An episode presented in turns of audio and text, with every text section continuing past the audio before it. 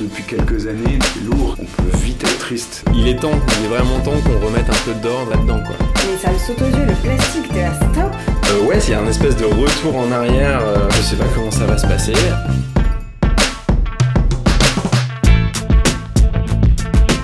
J'ai hâte de voir comment les gens vont réagir. Je ne suis pas exemplaire, c'est juste j'essaie de faire ma part. Je suis assez optimiste, finalement.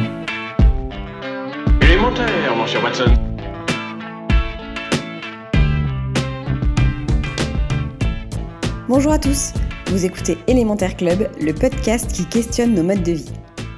Dans ces épisodes de La Relève, nous vous proposons une conversation avec celles et ceux qui ont un impact positif sur notre société et construisent le monde de demain. Ils nous donnent leur vision du monde, de nos modes de vie et parlent de leurs initiatives.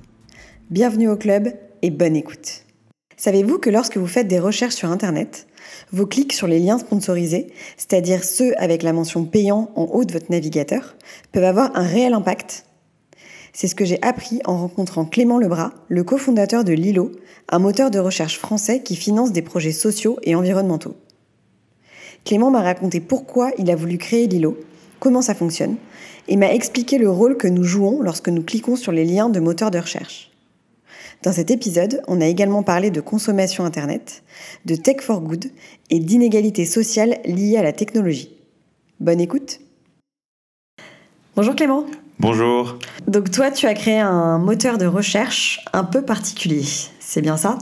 Tout à fait. Euh, j'ai créé donc Lilo, qui est un moteur de recherche qui finance des projets euh, sociaux et environnementaux, euh, et donc qui a été cofondé avec moi ainsi que mon, associé il y a maintenant un peu plus de trois ans. Alors, est-ce que tu peux m'expliquer euh, comment ça marche déjà? Alors c'est très simple, on va faire ces recherches comme on va le faire sur un autre moteur de recherche.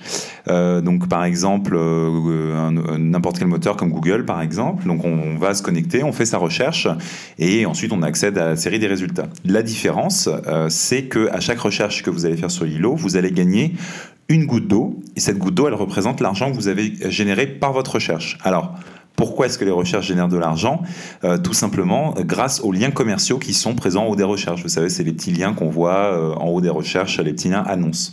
Et en fait, ces liens publicitaires rapportent de l'argent au moteur de recherche. Et nous, avec Lilo, on va redistribuer la moitié de tout ce qu'on touche à des associations, des projets socio-environnementaux. Et c'est l'internaute qui va pouvoir les choisir. Et comment t'es venue l'idée justement de créer ce projet? Alors, euh, à la base, euh, l'idée, c'était de, de, de pouvoir utiliser euh, la, puissance d'Internet, hein, qui est aujourd'hui un outil qu'on utilise tous, et de, remettre du sens, de remettre du sens justement dans cette consommation quotidienne qu'on a d'Internet, et de remettre un peu aussi d'éthique et de transparence. C'est-à-dire que aujourd'hui, en fait, finalement, on va regarder des vidéos, on va faire des recherches, on va accéder à un certain nombre de sites web, mais euh, souvent, sait pas forcément ce qu'il y a on ne sait pas forcément ce qui se passe. Et donc là, l'idée, c'était de dire, bah, plutôt que ça reste quelque chose de très virtuel, euh, très, euh, euh, voilà, très, très flou, très obscur, nous, on va essayer de, de remettre du sens et de aussi d'expliquer aux gens les mécanismes. Et donc, le moteur de recherche Lilo, euh, la première chose, c'est que quand on va faire ces recherches, on va voir qu'on gagne effectivement des gouttes d'eau. Donc, on va commencer à s'interroger en se disant, bah, voilà, d'où viennent ces gouttes d'eau? Pourquoi est-ce qu'on les gagne? D'où vient l'argent?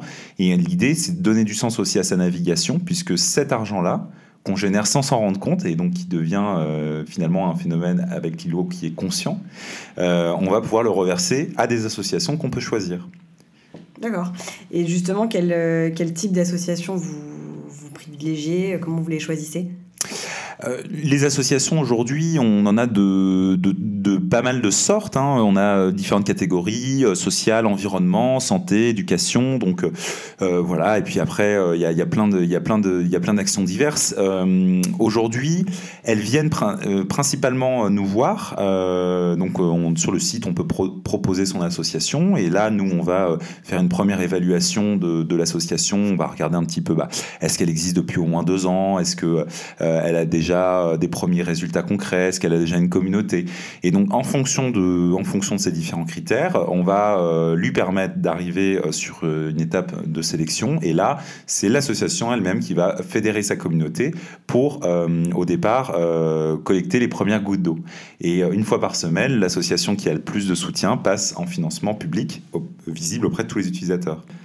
Donc aujourd'hui, vous avez euh, combien d'utilisateurs à peu près euh? Alors aujourd'hui, euh, chaque mois, c'est un peu plus d'un million d'utilisateurs mhm. qui sont sur, sur Lilo. voilà, quotidiennement, vraiment de manière très régulière, on en a un peu plus de entre, entre 300 et 400 000. donc ça commence déjà à faire, à faire un petit peu de monde, donc c'est principalement en France. Et on a reversé à l'été 2018 un million d'euros, donc en un peu plus de trois ans, puisqu'on a été créé en 2015. Et euh, là, on, espère euh, très fortement passer le deuxième million d'euros reversés euh, cette année. Donc ça fait, euh, enfin, ce sont des, utilisateurs conscients maintenant qui se rendent compte qu'effectivement, ça a un impact quand on fait une recherche sur Internet. Exactement, exactement. Et ce symbole de la goutte d'eau, c'est là où euh, aussi il est très fort, c'est que une goutte d'eau en soi, c'est rien, mais euh, c'est vraiment mis ensemble qu'on peut commencer à avoir justement un impact. et à, titre très concret de, ce qu'on peut faire, je, je, rencontrais hier une association qui s'appelle Le Refuge et qui avait notamment reçu un, chèque de 2000 euros, puisque ce sont les collaborateurs d'Harmonie Mutuelle, la, mutuelle euh, qui avait euh, utilisé Lilo pendant plusieurs mois et qui avait permis de reverser cet argent. Et l'association Le Refuge est une association qui vient en aide euh, aux jeunes homosexuels et trans qui sont rejetés de leur famille, donc qui sont en rupture familiale. Et donc ils les accueillent, ils les aident, ils les accompagnent, et derrière, bah, pour soit devenir indépendants, soit aussi recréer des liens avec leur famille. Et euh, il nous disait qu'avec justement ces 2000 euros, il pouvait accueillir, euh, euh, il pouvait accueillir quatre jeunes pendant plusieurs mois dans un centre. Et donc là, on voit bien que des recherches complètement virtuelles vont devenir en fait très concrètes et vont avoir un impact concret. Et c'est grâce justement au fait que on ait plusieurs milliers de collaborateurs qui soient fédérés, qui soient devenus conscients un peu de ces recherches-là et de cet impact qu'on va pouvoir aider euh, ces jeunes justement à, à rebondir. Ok. C'est vrai que c'est difficile de s'en rendre compte. Parfois, on n'a pas vraiment conscience de l'impact, effectivement. Donc, euh, chez Lilo, vous faites partie de ce qu'on appelle la Tech for Good. Est-ce que tu peux nous expliquer un petit peu de quoi il s'agit? Qu'est-ce que c'est la Tech for Good? La Tech for Good, c'est euh, c'est un mouvement en fait qui va euh, euh, philosophiquement dire que la technologie aujourd'hui est un outil certes, mais qu'il faut réfléchir un peu, il faut conscientiser cet outil et réfléchir au pourquoi au pourquoi de la technologie. Euh, on est euh, là depuis, depuis un siècle et puis plus récemment, depuis une trentaine d'années, notamment dans l'informatique, sur un peu une course effrénée au développement de technologie. Donc, enfin, c'est assez incroyable sur les progrès qui ont été réalisés. Aujourd'hui, on a tous un smartphone, mais je veux dire, il y, a, il y a une quinzaine d'années, c'était euh, encore euh, complètement euh, nouveau, voire impensable en fait. Et, et du coup, ce, dont on se rend compte, c'est que cette technologie-là, s'il n'y a pas de, de, réflexion, on va dire, philosophique sur le pourquoi derrière, elle peut aussi être vecteur euh, d'inégalité, par exemple. C'est-à-dire qu'aujourd'hui, on se rend compte qu'il va y avoir un véritable gap entre les gens, euh, il va y avoir un fossé entre, entre les gens qui, qui ont accès à une certaine technologie et d'autres qui n'en ont pas, qui n'ont pas accès à cette technologie. Donc ça peut être, euh, ça peut être justement la discrimination à l'embauche, par exemple. le fait, ça peut être aussi pour aller demander des aides, ça peut être voilà. Et, on se rend compte aujourd'hui que si la technologie peut aider beaucoup, elle peut aussi être vecteur de souffrance euh, d'inégalité, il y a aussi une, problématique environnementale, euh, de pollution, notamment bah, aujourd'hui, euh, nous on fait aussi un gros travail là-dessus sur le moteur de recherche, mais tout numérique confondu, sur la production des appareils électroniques, sur le, stockage, notamment aussi dans les serveurs, ce qu'on appelle le cloud. Donc nous on a développé un email aussi qui, qui est une alternative à Gmail plus écologique. Donc voilà, la tech for good, c'est véritablement l'idée de remettre euh, l'humain et euh, la biodiversité, la protection de l'environnement au centre du pourquoi de cette technologie.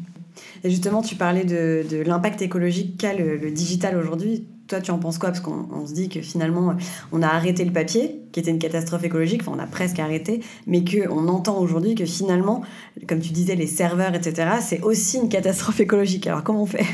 Alors, euh, par rapport au papier, je pense que de toute façon, aujourd'hui, les, services rendus par euh, les outils numériques euh, sont, ne sont plus comparables aux services papier. C'est-à-dire que, à la limite, peut-être le mail, bon, mais de toute façon, le papier, c'est pas immédiat.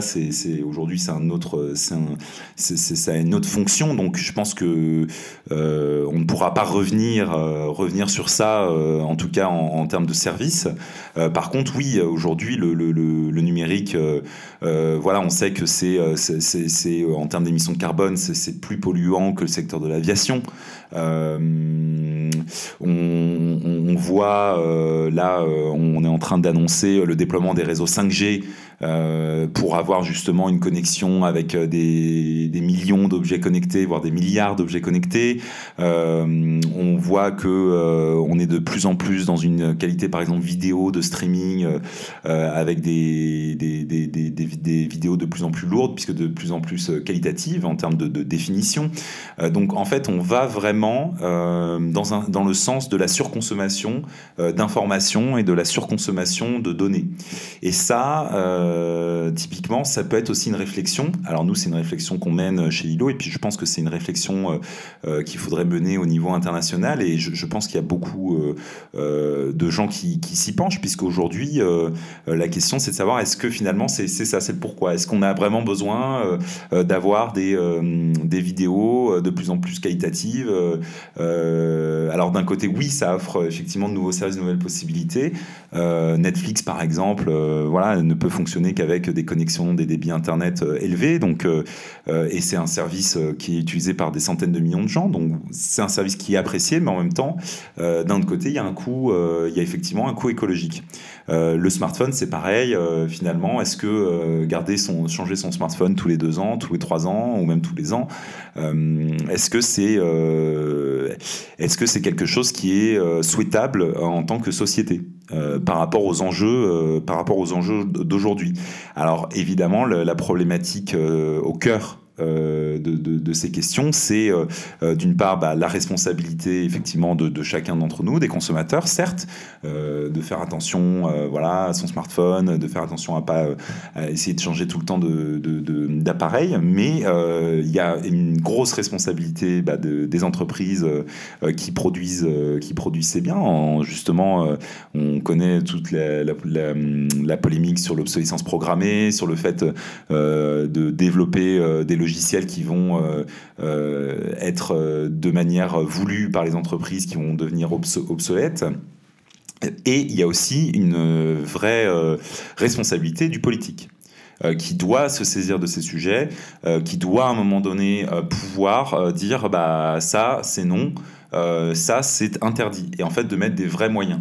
Pourquoi le politique? Parce que économiquement, euh, on comprend bien que euh, une entreprise a besoin que, enfin, c'est mieux pour une entreprise de changer ses smartphones tous les ans, puisqu'en fait, elle garde ses clients, etc. Donc, d'une manière purement économique, euh, voilà, on a, euh, on a une logique. Le problème, c'est qu'aujourd'hui, il y a tout un tas de coûts qui ne sont pas intégrés euh, dans cette économie, et c'est le politique qui doit l'intégrer. Et après, euh, bah, c'est à nous, en tant que citoyens, euh, de montrer aux entreprises que euh, on veut changer de consommation, de montrer aux politiques qu'on veut d'autres lois, euh, et de se mobiliser pour ça. Mais euh, il y a aussi la responsabilité de chaque, de chaque homme politique et puis aussi de, chacun des, dirigeants euh, et des actionnaires de ces, de ces entreprises. Hmm. Alors, tu me parlais juste avant d'une al- alternative que vous avez euh, par rapport à Gmail. Comment est-ce que vous arrivez à faire des mails qui sont plus écologiques? Ah, alors les mails plus écologiques, c'est vrai que ça peut paraître un petit peu euh, abstrait, puisqu'en fait on se dit, bon, bah, un mail, de toute façon, on envoie, C'est virtuel, c'est un mail. Euh, je vois pas, euh, on comprend quand on parle de nourriture, on comprend quand on parle de, de choses matérielles, mais le mail c'était plus compliqué. Alors, euh, pour ça, c'est, il faut comprendre comment fonctionne effectivement un service de mail et de manière générale Internet. Euh, c'est assez simple finalement à comprendre. Internet, euh, vous avez des services qui sont euh, hébergés, stockés sur des serveurs. Donc des serveurs, c'est simplement des ordinateurs. C'est comme l'ordinateur que vous avez chez vous. Simplement, il n'y a juste pas d'écran, il n'y a pas de souris, c'est juste une boîte. Et en fait, on a des grands hangars remplis de serveurs, ça s'appelle des data centers. et donc ça, c'est, ce sont ces serveurs-là, ils ont besoin d'énergie pour fonctionner. Ils ont besoin d'énergie pour fonctionner, euh, tout comme votre ordinateur a aussi besoin. Et comme il y en a beaucoup, bah, il y a besoin de beaucoup d'énergie. C'est euh, très énergivore. Euh, quand vous envoyez un mail, ce qui se passe, c'est que ça va effectivement faire appel au serveur et puis ça va ensuite être stocké. donc, c'est-à-dire vous créez ce mail, il va être envoyé et il va être stocké à différents endroits. Il va être stocké dans votre boîte mail, puisque en fait dans les mails envoyés, il va être stocké dans la boîte mail de la personne qui le reçoit. Et donc ce stockage, c'est ce stockage-là qui va euh, créer de la pollution. Donc comment? Tout simplement parce que ça va aller sur des serveurs, euh, justement, ce, dont je viens de parler, c'est-à-dire les data centers, qui sont alimentés 24 heures sur 24, euh, climatisés, etc. et euh, le problème, c'est que euh, plus les mails euh, s'accumulent, un mail comme ça, c'est presque rien, mais si vous en envoyez beaucoup et surtout avec des pièces jointes lourdes, eh ben ça va occuper beaucoup de serveurs pour stocker justement cette mémoire. Et le fait que ça soit accessible, c'est vraiment le fait que ça soit accessible 24 heures sur 24. C'est-à-dire que dès que vous vous connectez à votre boîte mail, où vous soyez, n'importe où sur la planète, vous pouvez accéder à vos mails, vous pouvez accéder à vos pièces jointes. Et donc c'est ça, c'est ce stockage-là qui fait que on a de la pollution et donc nous, euh, l'idée c'est de dire, bon, euh, déjà, euh, est-ce que vous avez besoin effectivement de tous vos mails, de tout stocker tout le temps 24 heures sur 24 Ça c'est la première question qu'on peut se poser. C'est un peu comme si on chauffait tout le temps l'appartement et puis qu'on ouvrait les fenêtres et qu'on les fermait, qu'on les ouvrait sans réfléchir à éventuellement baisser le chauffage à un moment donné. Donc ça c'est la première chose. Et la deuxième chose très concrète qu'on fait, enfin sur cette première chose-là, c'est vous allez avoir en fait une note, un peu comme sur les frigos, vous voyez les ABCD, e, ABCDE, alors je sais plus jusqu'où ça va, mais euh, vous avez une note écologique. En fait, nous on analyse votre boîte mail et on vous donne une note. Et plus vous stockez euh, d'éléments, plus euh, la note se dégrade. Et donc là encore, on est un peu comme sur la goutte d'eau, c'est-à-dire qu'on est sur quelque chose de très pédagogique, très concret pour comprendre l'impact. Et on va vous proposer de supprimer bah, les, les pièces jointes les plus lourdes que vous n'utilisez pas. Ça, c'est la première chose. Et la deuxième chose, c'est quand vous envoyez un mail euh, et que vous envoyez une pièce jointe euh, qui est euh, lourde, donc qui va voilà une pièce jointe lourde c'est qui va dépasser plusieurs mégaoctets on va vous proposer de la stocker durant une période limitée. Un peu comme des services comme WeTransfer pour ceux qui connaissent. C'est-à-dire qu'en fait vous allez la stocker certes mais elle va être stockée pendant une période limitée et, cette, et la personne qui va recevoir le mail va voir ce message, va dire vous avez, vous avez euh, tant de temps pour euh, télécharger votre, euh, votre pièce jointe. et à partir de ce moment-là, une fois que c'est stocké sur votre ordinateur, la pièce jointe est supprimée des serveurs. Et ce qui fait la différence, c'est que votre ordinateur, vous, il va pas y avoir d'énergie supplémentaire. Parce qu'en fait, vous allez stocker sur votre ordinateur, votre ordinateur, vous l'utilisez, vous l'allumez, vous l'éteignez, mais ça ne consomme pas d'énergie supplémentaire. Alors que par contre, vous avez libéré de la place sur un serveur qui, lui, tournait 24 h sur 24, était alimenté, etc. Et, euh, et rien qu'avec ça, on a calculé, on diminue de 30% euh, de 30% la consommation énergétique euh, des boîtes mail. D'accord. Avec ce système assez simple en fait finalement et de bon sens. Donc on n'est pas dans, on est dans une, innovation de service. Euh, il y a un peu d'innovation technologique, mais ça reste relativement simple en fait et c'est juste plus du bon sens. Hmm. Ah, c'est chouette. Les clients ont intérêt à télécharger la pièce jointe et à pas revenir 15 jours après en disant en fait je l'ai pas lu ton mail. Ah oui c'est ça. Voilà donc effectivement effectivement. Mais après de toute façon c'est à partir du moment où on ouvre le mail. Donc en fait hmm. on a on a quand même le temps de la la télécharger euh, nous, dans le podcast Élémentaire Club, euh, on questionne nos modes de vie actuels. Je voudrais savoir quel est ton ressenti sur nos modes de vie actuels. Dans, ça peut être dans différents domaines. Comment est-ce que, quel est ton, avis là-dessus? Vaste question. Pas? Vaste question. Euh, c'est, je pense que c'est une question qu'on se pose tous, euh, justement, enfin en tout cas euh, quand on commence à devenir un petit peu conscient de, de cet impact qu'on peut avoir et de se dire bah, comment est-ce qu'on peut faire pour justement à son échelle diminuer son impact et puis, et puis même dans son travail, etc. Moi, je me pose beaucoup la question en ce moment, justement cette question de la ville. des, des, modes de vie citadins parce que je trouve qu'il y a quand même une véritable rupture entre euh, le fait de vivre, euh, par exemple, à Paris ou de vivre en campagne. Donc moi, j'ai vécu un peu euh, les deux. Et il y a une vraie rupture. Et je pense que c'est, d'un point de vue écologique, en tout cas, c'est moi, je ressens peut-être euh, le fait que c'est plus complexe quand on vit en ville, euh, puisqu'on a des trains de vie euh, un peu effrénés, même, mais même si on peut, on pourrait aussi. tu me parlais tout à l'heure de la slow life. Enfin voilà, on pourrait aussi réussir à, à être plus en maîtrise, en contrôle, mais je trouve que c'est plus compliqué dans les villes et notamment, bah voilà, sur on est sollicité, euh, on est tout le temps sollicité sur euh, des produits de consommation. Euh, donc évidemment, bah, on peut, on essaye de faire attention, on essaye de, on se dit qu'on n'est pas impacté, mais on l'est forcément. Et puis de toute façon, si nous on l'est pas, il y a forcément des gens dans notre entourage, etc. Donc au bout d'un moment, c'est- plus dur, c'est plus dur effectivement d'avoir un train de vie, on va dire plus écologique quand on est sollicité de manière permanente. Et euh, euh, je, je pense que ça, c'est ça, c'est vraiment, à mon avis, euh, quelque chose qui va beaucoup évoluer dans les années à venir. Justement, cette question de d'être citadin ou rural. Et je, moi, je vois beaucoup de projets qui démarrent justement, qui essayent de, de créer des modes de vie plus ruraux, mais aussi avec de l'innovation. C'est-à-dire où en fait, on va questionner, bah, par exemple, le travail. Donc, il y a la question du télétravail. c'est là où par exemple, Internet peut apporter beaucoup de liberté. C'est le fait de pouvoir euh, euh, être en télétravail ou même être dans des entreprises qui vont plus forcément être dans des grandes tours à la défense. Euh, Il y, a, beaucoup de réflexions comme ça. Après, effectivement, il y a une vraie question de changement d'échelle. Par exemple, nous on travaille avec Ferme d'Avenir, en tout cas on est en discussion assez régulière avec eux, avec le mouvement des colibris aussi, avec euh, Terre et Humanisme, et en fait toutes ces associations euh, réfléchissent à ces questions-là et essayent de développer euh, justement des modèles pour faire un peu ce qu'on pourrait appeler de l'exode urbain, quoi. Après l'exode rural, plutôt de faire de l'exode urbain, et je pense qu'il y a beaucoup de gens qui sont en attente de ça. Et et je pense beaucoup de gens, quel que soit leur, on va dire, leur, leur niveau de vie.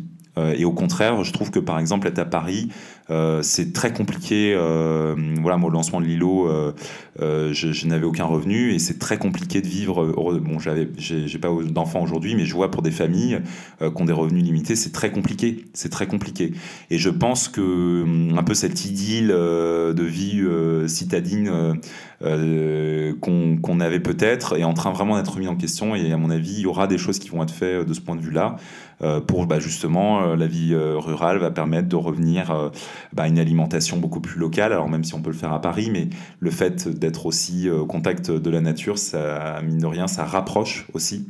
Euh, ça donne du sens, le fait de moins consommer, le fait d'être. euh, euh, on parlait du plastique tout à l'heure en off, bah, je pense que typiquement, ça c'est le genre de choses aussi sur lesquelles ça peut être, on peut être vraiment, ça, ça peut vraiment diminuer. Donc voilà, je, je pense qu'aujourd'hui, il y, a- il y a vraiment cette dualité-là et ça va être intéressant de voir un peu les évolutions dans les années à venir, je pense. Il y a des choses à faire. Voilà. C'est sûr, il y a de quoi s'occuper, monter des business euh, justement avec une portée écologique. Il y a de quoi faire. Alors, toi, président, tu changerais quoi Bam Je m'attendais pas à cette question. Président, euh, président de la Président République. de la République, tu D'accord, ok. Alors, t'es pas obligé de me donner tout ton programme. Ah oui, alors là, c'est dommage chose- parce que j'avais ma petite liste, euh, ma petite liste de prêtes. Est-ce qu'il y a une chose qui te paraît être une hérésie J'en sais rien, que tu changerais Alors, euh, j'ai une vision un- peut-être un peu biaisée du pouvoir politique, puisque aujourd'hui, je, pense que le, le politique a abandonné euh, énormément de ses fonctions et de son pouvoir au profit justement de l'économie et notamment des multinationales. Euh, multinationales qui elles-mêmes sont soumises euh, au, pou- au pouvoir de leurs actionnaires. Donc euh, aujourd'hui, on est quand même sur, les sujets qui comptent, en fait, en tout cas en termes d'écologie. Je, trouve que le politique aujourd'hui a beaucoup abandonné. Euh, Il y a beaucoup de choses qui, jouent au, au niveau qui se jouent au niveau de l'Europe, de l'Union européenne. Euh, L'Union européenne euh, n'est pas toujours une structure démocratique, notamment avec les commissaires européens qui ne sont pas élus. Enfin voilà, donc il y a quand même aujourd'hui, je pense déjà, une vraie question de fond sur la réforme de la vie politique. Il y a plein de projets là-dedans qui se lancent. Ma Voix, par exemple, qui, est un projet pour justement élire directement des députés depuis, depuis la base et puis pouvoir avoir une interaction avec eux en direct, voter directement via une plateforme internet des décisions. Donc il y a, y a, je pense, de ce point de vue-là, beaucoup de choses à faire. Ensuite, dans les aspects concrets, moi justement, je, je pense que euh, cet enjeu euh, de la vie citadine et de la vie urbaine, euh, de la vie rurale, est un enjeu majeur est un enjeu majeur puisque au-delà de l'impact direct qui serait de recréer c'est euh, Ferme d'Avenir qui Ferme d'Avenir qui avait notamment fait cette étude ou en tout cas qui m'avait transmis cette étude et c'est plus de 500 000 emplois qui pourraient être réalisés et, dans justement le fait d'avoir des emplois sur par exemple des micro-fermes et sur des choses aussi rentables économiquement. Mais par contre on a besoin à un moment donné d'un pouvoir politique qui va pouvoir accompagner, euh, qui va pouvoir encourager, qui va pouvoir subventionner aussi, puisque de toute façon euh, l'agriculture classique et enfin en tout cas euh, industrielle est aussi subventionnée, l'industrie pétrolière est aussi subventionnée, donc c'est au rôle du politique à un moment donné de, pouvoir dire bah là on, décide de mettre aussi les moyens pour changer d'échelle à ce niveau-là. je parle évidemment bon c'est l'agriculture biologique, mais c'est surtout l'agriculture locale. Et ça c'est pour moi un défi majeur. Il y a aussi la rénovation énergétique. Euh, des bâtiments qui pour moi est un pareil c'est un pool un pôle un pôle de enfin d'emploi potentiel un bassin d'emploi euh, gigantesque. On est à plus de 300 000 aussi pareil sur la France. Enfin c'est c'est énorme hein, euh, comparé au chiffre du, chômage. Et là c'est pareil c'est il faut des subventions il faut que l'État mette en place des structures et de ce point de vue là il y a beaucoup de choses à faire. Et l'État a quand même un pouvoir voilà, maintenant, euh, quand on parle de décision euh, bah, au niveau français, tout ce qui, sur tout ce qui concerne l'écologie, malheureusement, bah, on n'est pas tout seul. On est dans l'Union européenne, et puis l'Union européenne, ils sont pas tout seuls. On est, on est au niveau international, et en fait, au bout d'un moment, ce sont des rapports de force. C'est-à-dire que, euh, bah oui, euh, euh, vous décidez de mettre une taxe sur le carbone et les Chinois vont dire, ok, très bien, bah nous on va taxer tous les produits de l'Union européenne. les Américains vont dire, très bien, dans ce cas, tous les produits de luxe que qu'on importe, on va commencer aussi à les taxer. Et en fait, par rapport à ça, ce sont des rapports de force, en fait, des rapports de force économiques. Et puis, donc, c'est pour ça que je pense que ça va être plus complexe, mais je pense qu'on peut quand même faire des choses pour aussi euh, bah, répondre à la crise euh, écologique, environnementale, mais aussi la crise sociale. À mon avis, les deux sont très liés. Et euh, le politique, en tout cas sur, sur, les mesures, ce serait peut-être ces, ces, deux mesures-là que j'ai en tête sur bah, la, la, revalorisation du métier de voilà du métier de paysan, puisqu'aujourd'hui il y a aussi beaucoup d'innovations qui se font dans ce domaine-là, et notamment aussi la rénovation thermique. Mmh. Voilà. Ok, c'était très complet. Pour conclure, euh, je voudrais juste euh, savoir si tu as un, projet dont tu aimerais nous parler, euh, qui t'a marqué. Est-ce que c'est une asso avec laquelle vous avez travaillé? Est-ce que c'est un projet dans la Tech for Good, justement, que tu trouves chouette et dont tu aimerais nous parler? Il y a ce que je trouvais, c'est un, projet qui est assez connu, c'est le projet de Boy and Slide Ocean Cleanup, qui est qui, qui, est un projet qui a été beaucoup médiatisé, qui était ce, projet justement de, de, nettoyer les océans du plastique. Et euh, il y avait, il y a eu notamment euh, récemment euh, pas mal de, papiers qui sont tombés puisqu'on commence à voir les premiers résultats. Et je trouve que c'est très intéressant parce que on voit que c'est un projet finalement industriel assez ambitieux et que malgré tout, alors évidemment, il n'y a pas les résultats forcément attendus par rapport à ce qui est annoncé. Il y a des problématiques industrielles fortes. Il y a, mais je trouve que c'est quand même assez fort, euh, justement, de voir que ce, projet euh, qui est parti un peu d'une idée il y a quelques années, hein, il n'y a pas si longtemps, euh, il est un jeune, je crois qu'il est hollandais, Boyan Slight, et qui, qui aujourd'hui s'est quand même concrétisé. Et, justement, il y avait beaucoup de critiques en fait qui avaient été faites suite un peu aux annonces de, Ocean Cleanup, notamment sur, en termes d'objectifs. Et je trouve qu'au contraire, le fait qu'on en soit arrivé là et qu'il y ait tous ces problèmes-là, ça montre aussi euh, que euh, c'est ça la réalité en fait. La réalité c'est que euh, bah oui, on va pas toujours atteindre ses objectifs. La réalité c'est qu'il y a des problèmes, mais rien que le fait de pouvoir voir ces problématiques, ça veut dire qu'on est allé jusque là et qu'on continue d'avancer. Et je trouve que c'est assez encourageant. c'est assez encourageant de, de, voir un projet comme ça, comme ça qui a pu naître en finalement as- assez peu de temps et qui a pu se mettre sur pied à partir d'une initiative comme ça de voilà d'un- jeune euh, qui était euh, conscient et qui s'attaquait à cette problématique. Euh, et je pense que c'est très encourageant euh, bah, pour nous tous en fait pour se dire que euh, en tant que citoyen on peut aussi euh, on peut aussi faire des choses on peut démarrer des projets ambitieux et je pense qu'il faut le faire euh, et que ce soit euh, voilà sous la forme d'une association sous la forme d'une entreprise ou aussi dans la vie politique Ok. Merci beaucoup Clément. merci À Bénédicte bientôt. On mettra toutes les références euh, sur la description de l'épisode. Donc pensez à télécharger et à installer Lilo et, euh, et à monter des projets euh, à portée environnementale. exactement Merci beaucoup. À bientôt. merci au revoir